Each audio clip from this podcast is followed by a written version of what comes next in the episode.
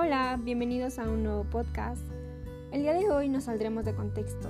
No hablaremos de un tema científico, sino de lo que se conmemora el día de hoy, 24 de marzo, para todos los argentinos. Una historia que desde el primer momento en que, que empezaron a hablarla yo, yo sentí tanta esa curiosidad de saber más sobre su historia que me animé a preguntarle a un amigo, Jorge Luis Vázquez, quien se presentará en este momento.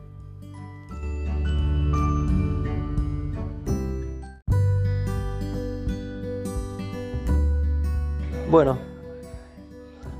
este, yo trabajo gratis, sin cobrar ningún peso para la Secretaría de Estado de Derechos Humanos de la provincia de Santa Cruz, donde hemos tenido desaparecidos también, luchas contra la trata de personas, la discriminación, la xenofobia, el racismo, en fin, el trabajo infantil y todo lo demás. Y hoy es un día muy especial para mí porque yo tengo la misma edad que tienen los, los chicos de la noche y los lápices. La única diferencia es que yo estoy vivo y en libertad. Tuve la posibilidad de, de casarme, tener hijos y nietos y de ser un escritor muy premiado a nivel nacional, pero ellos no tuvieron la posibilidad. Pero doy la vida por ellos por los bebés que nacieron en cautiverio y en todo lo que te puedo ayudar en el tema de hoy. Tengo mucha documentación, tengo muchos libros, pero más que nada tengo lo que me tocó vivir. Yo tenía 15, 16 años ese día nefasto en que asumió Videla la presidencia de la nación y puedo vivir todo, todo lo que pasó.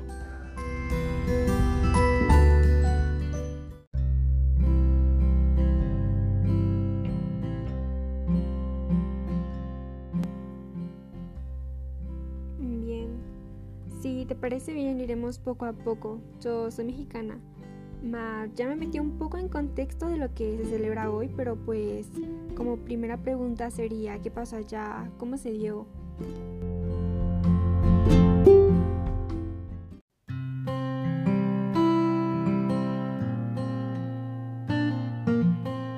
Hola, perdón. Eh, bueno, bienvenida. Lo primero que tenés que hacer es cambiar una palabra. No se celebra ni se festeja nada, porque no hay nada que festejar o celebrar. Nosotros hoy hacemos un ejercicio de recuerdo, de memoria, de memoria para pedir la verdad y para pedir la justicia, nada más. Yo sé que la gente en la Argentina hoy aprovecha para no trabajar y irse de paseo, irse de compras o hacer un asado y, tomar y comer. Pero lamentablemente están muy equivocados. Hoy no se puede festejar nada porque porque hay 30.000 personas que están desaparecidas, porque hemos recuperado más de 130 nietos, pero todavía nos falta recuperar muchos, porque han violado, han picañado, han matado, han fusilado, han asesinado a chicas y chicos de 8, 9, 10, 11, 12, 13, 14 años. Y encima, cuando volvió la democracia, hicieron la ley de la obediencia de vida y de punto final y los perdonaron y se fueron a sus casas.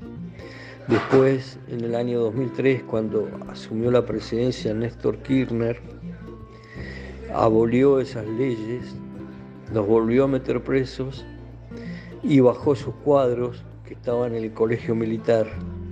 Bajó los cuadros de los genocidas, de los genocidas, Videla, Galtieri, Agosti, el Tigre Acosta, Astiz, el ángel de la muerte y toda esa manga de asesinos que tendrían que pudrirse en el infierno toda la vida. no se celebra nada, no se festeja. Cambia por favor la palabra, pone qué conmemoramos hoy, qué recordamos hoy. Ese es el comienzo.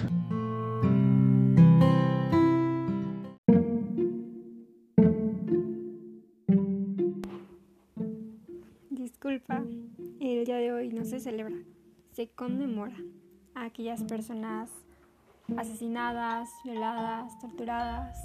Pero no entiendo, ¿a qué se refiere con que perdieron muchos nietos?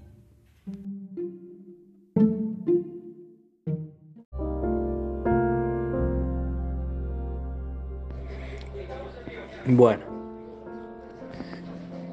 yo después más tarde voy a hacer una charla en el grupo, pero ahora te voy a dar una charla chiquitita vos.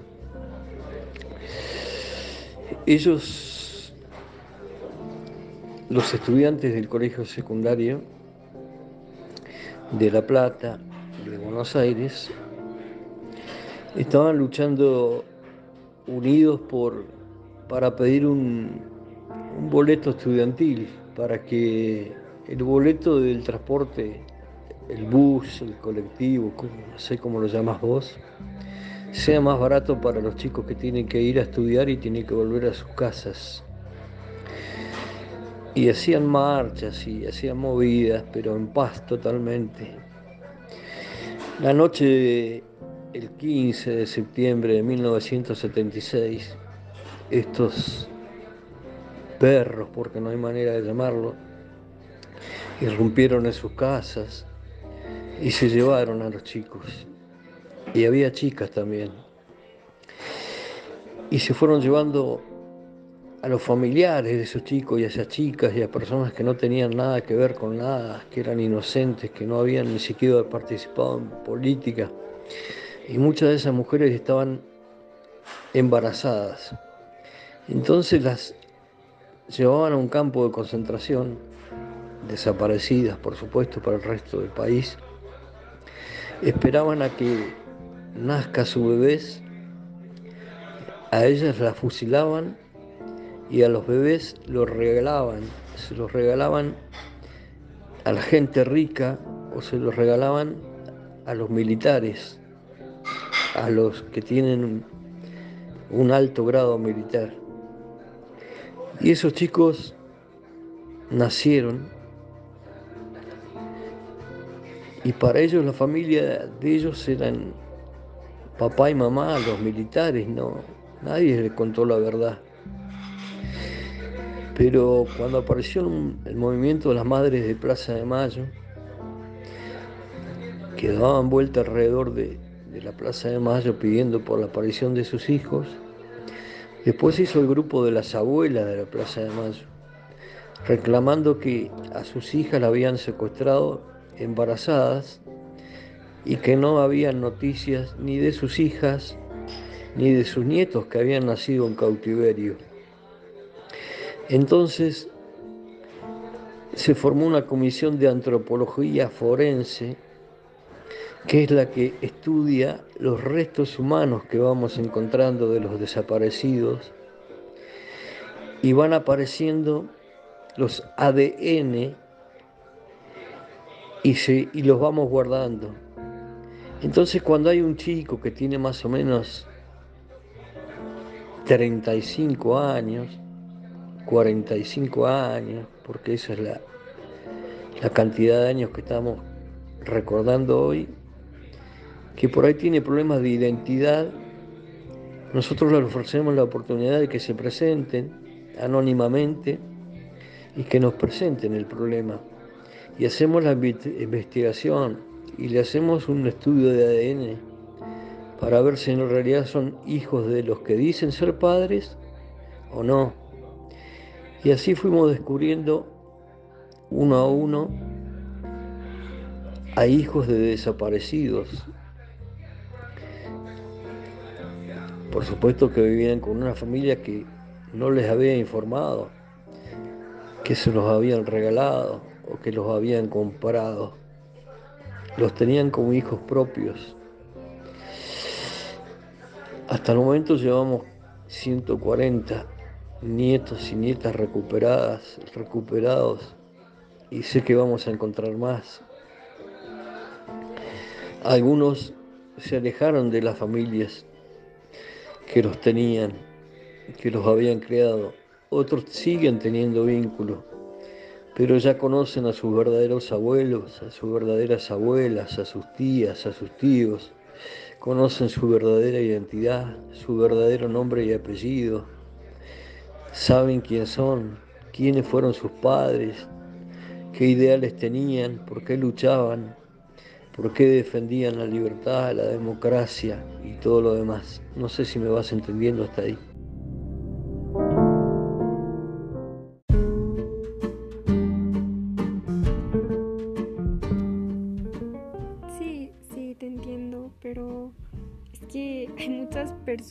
Que han vivido en una mentira, no saben quiénes son sus padres, sus abuelos, es triste, muy, muy triste.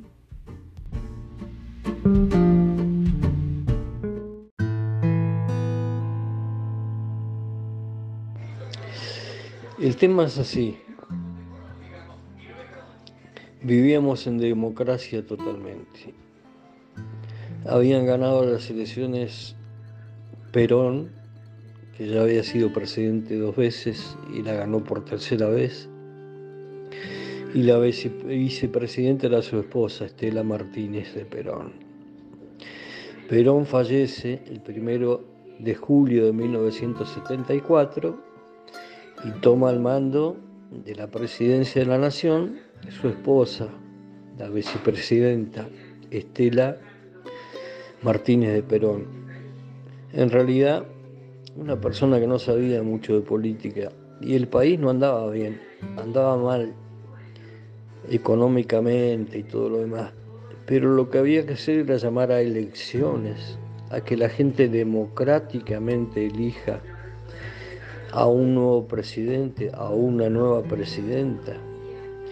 Pero el 24 de marzo de 1973, o sea, que hoy se cumplen 45 años, se levantaron las Fuerzas Armadas, tomaron la Casa de Gobierno, llevaron presa a la presidenta y tomaron el mando informando con el comunicado número uno que a partir de ese momento las Fuerzas Armadas Argentinas se hacían cargo de la República Argentina y, que quedaban abolidas todas las conquistas, todo lo que habíamos conseguido democráticamente, que nuestros derechos no servían, que ellos iban a dictar cómo teníamos que vivir, qué música teníamos que escuchar, qué libros podíamos leer, qué periodistas podían hablar y quiénes no. Y nos condicionaron la vida y empezaron a matar gente por matarla. Empezaron a fusilar, a desaparecer, empezaron a crear campos de concentración en todo el país.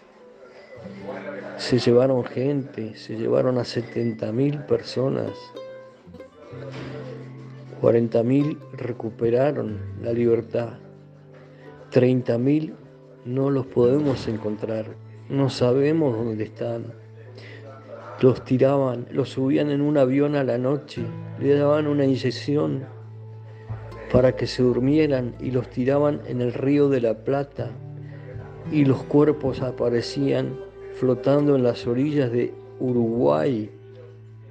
Después mataron a los chicos de la noche de los lápices, los estudiantes que pedían solamente por un boleto, boleto estudiantil. Y después se le ocurrió ir a recuperar las Islas Malvinas, sabiendo que no podíamos entrar en combate, en guerra con Inglaterra, que era una potencia mundial y mandaron a chicos sin comida, sin abrigo, sin armas. Y ellos, lo que mandaban, se quedaron en Buenos Aires con todos los lujos y nos ganaron y recuperaron las islas y mataron a nuestros chicos y los que no están muertos están en manicomio porque quedaron locos, esquizofrénicos. Y así todo, y así todo. Alguna gente seguía creyendo en ellos hasta que la gente se dio cuenta de que estábamos viviendo en una mentira y empezamos a levantar la voz. Y allá por el final de la guerra de Malvinas se dieron cuenta, la Junta Militar, de que no podían seguir haciendo lo que estaban haciendo. Entonces llamaron a elecciones y se abrió nuevamente la política y volvieron los escritores, los músicos, los periodistas pudieron volver al país porque estaban exiliados en Europa, en Uruguay, en España, en Italia, en Francia, en Holanda. Y pudimos votar y votamos a un presidente que no es de mi partido. Yo soy del partido peronista, que ahora es el partido kirchnerista o el Frente para la Victoria. Pero ganó las elecciones Ricardo Alfonsín del Partido Radical y volvimos a la democracia y volvimos a ser libres y se acabaron esos siete u ocho años de desastre, de muerte, de sangre, de injusticia y no queremos que jamás vuelva a suceder. Por eso cada año en esta fecha nos juntamos para conmemorar ese día y para que haya verdad y para que haya justicia y para los que hicieron tanto daño mueran en la cárcel. Mueran en la cárcel, porque ni siquiera queremos matarlos, porque nosotros somos buenos, no queremos matar a nadie, pero queremos que se cumpla la justicia. Y si no podemos hacer justicia nosotros, que la haga Dios. ¿Me entendés?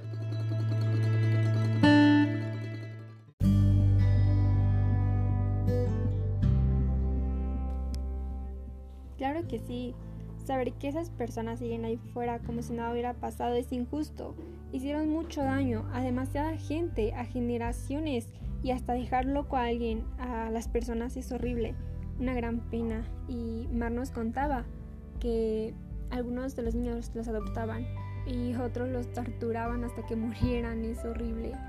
Una gran pena.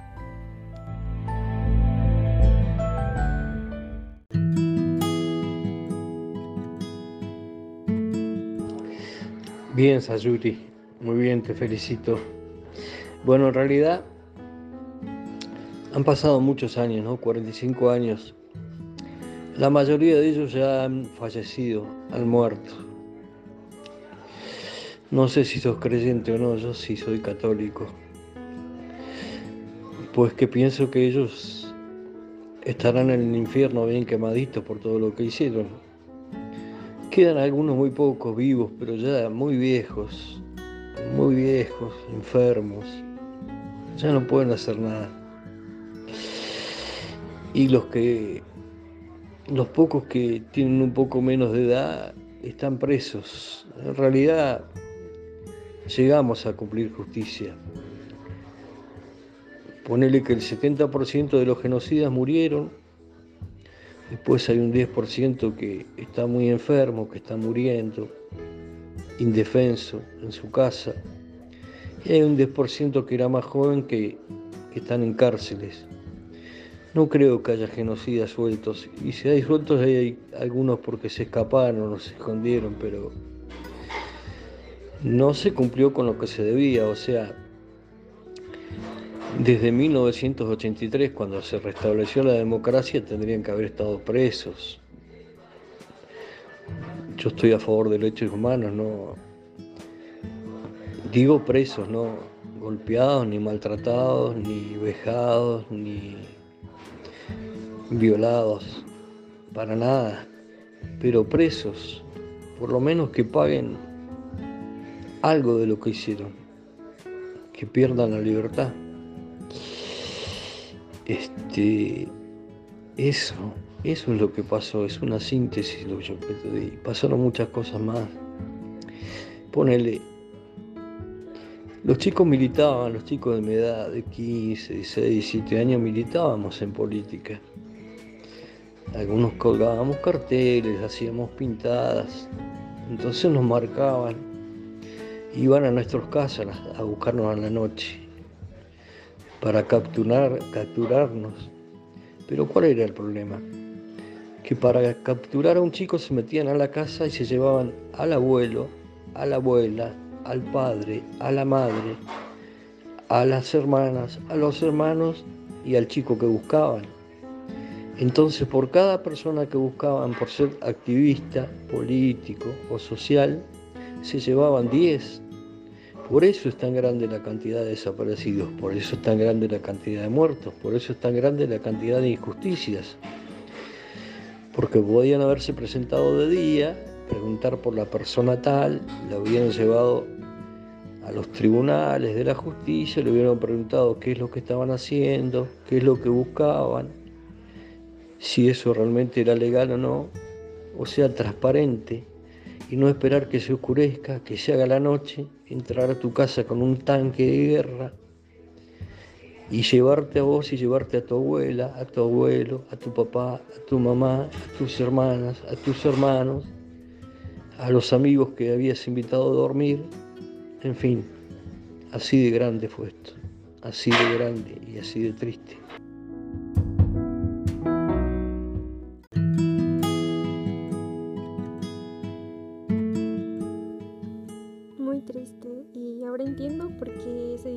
Conmemoración para todos ustedes, porque no, bueno, para mí son 45 años, casi la edad de mi madre. Y hace un rato mencionaste que tú tenías una historia, una experiencia. Me gustaría que nos las pudieras compartir.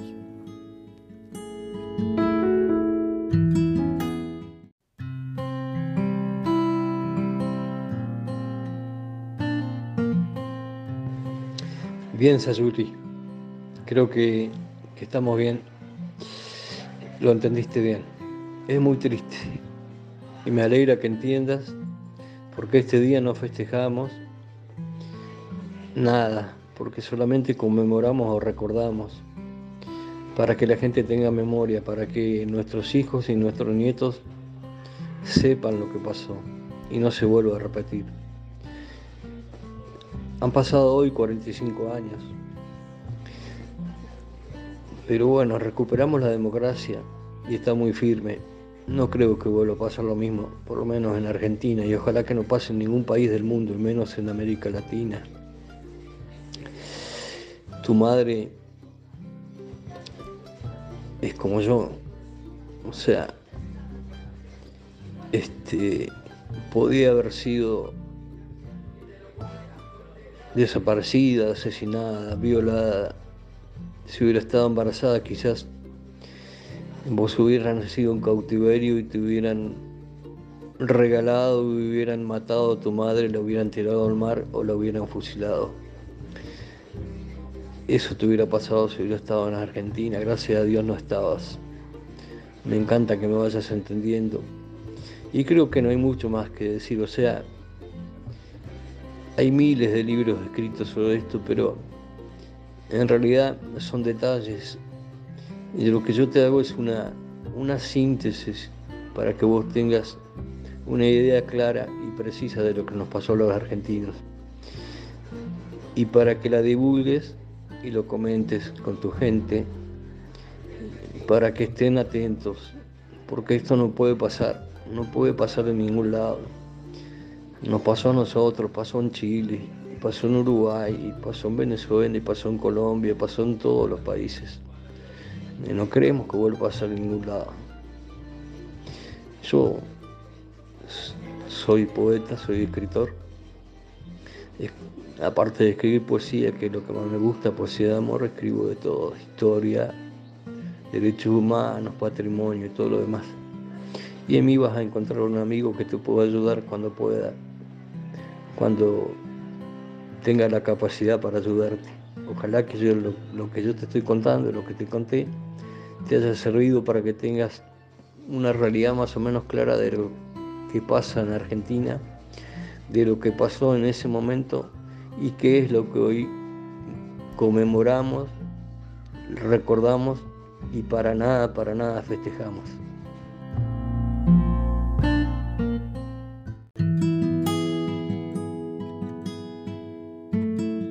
En relación a, lo que me decís de una experiencia personal, sí es, es algo muy extraño, o sea, no extraño, eh, caprichos del destino, ¿no? Algo así por llamar.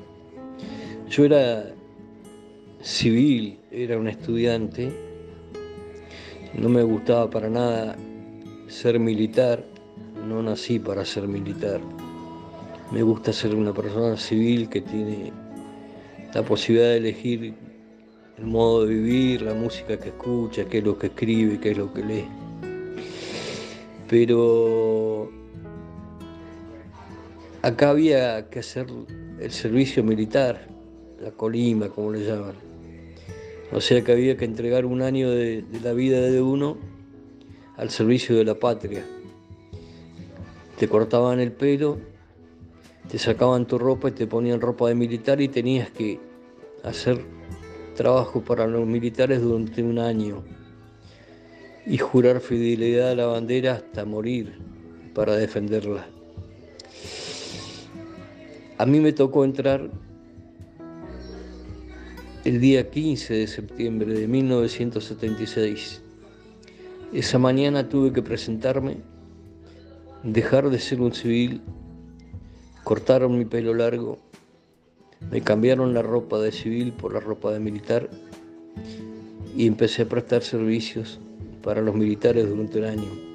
Pero ese día, ese mismo día que yo entré y pasé de ser civil a ser militar por un año, esa noche, esa misma noche, ocurrió el hecho de los lápices, la noche de los lápices, cuando salieron irrumpieron en la casa y se llevaron a chicas y chicos de mi edad que estaban estudiando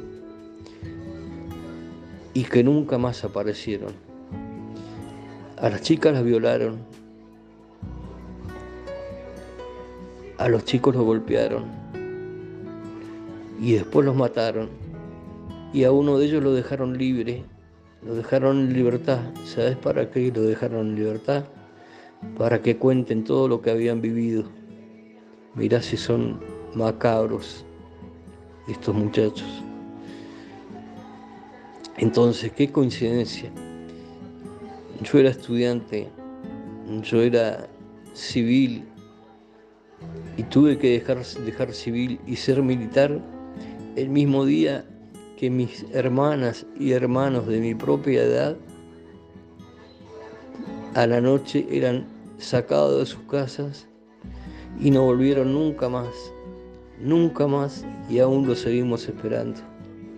Eso, esa es mi experiencia personal y mi dolor tan grande de no haber podido, porque tuve que seguir siendo militar hasta el 15 de septiembre de 1977, o sea que estuve exactamente un año como militar y volví a la vida civil, pero el mismo día que pasé a ser militar, no pude defender a los chicos, porque me habían cambiado de bando, pero nunca pudieron cambiar mis ideas. Te quiero mucho, te agradezco la confianza y estoy a disposición tuya para cuando quieras, que tengas un muy, buena, muy buen día acá. Es tarde, son las 3 de la tarde, creo que en tu país todavía es de mañana.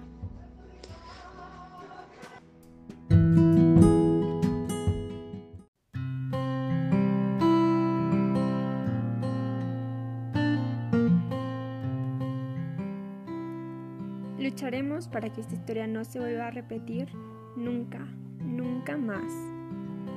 Y en serio, muchísimas gracias por el tiempo que te diste para compartirla, porque yo desconocía totalmente esta historia y mi más sentido pésame por todos tus hermanos y hermanas que perdiste una gran tragedia, pero sin embargo, supongo que lo superaste. Tal vez todavía hacía el capricho que tienes aún, pero en serio, es difícil vivir algo así. Y en serio, muchas gracias.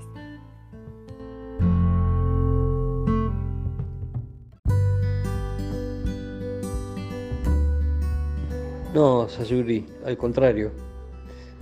Yo te agradezco vos porque me encanta que, que la juventud, que las nuevas generaciones se interesen por, la real historia de los países en que vivimos. Acá estoy para vos y toda tu gente para cuando quieras y cuando pueda ayudarte. Eh, muchos cariños y bueno, tenés un amigo más. Que tengas muy buena vida y que seas muy feliz.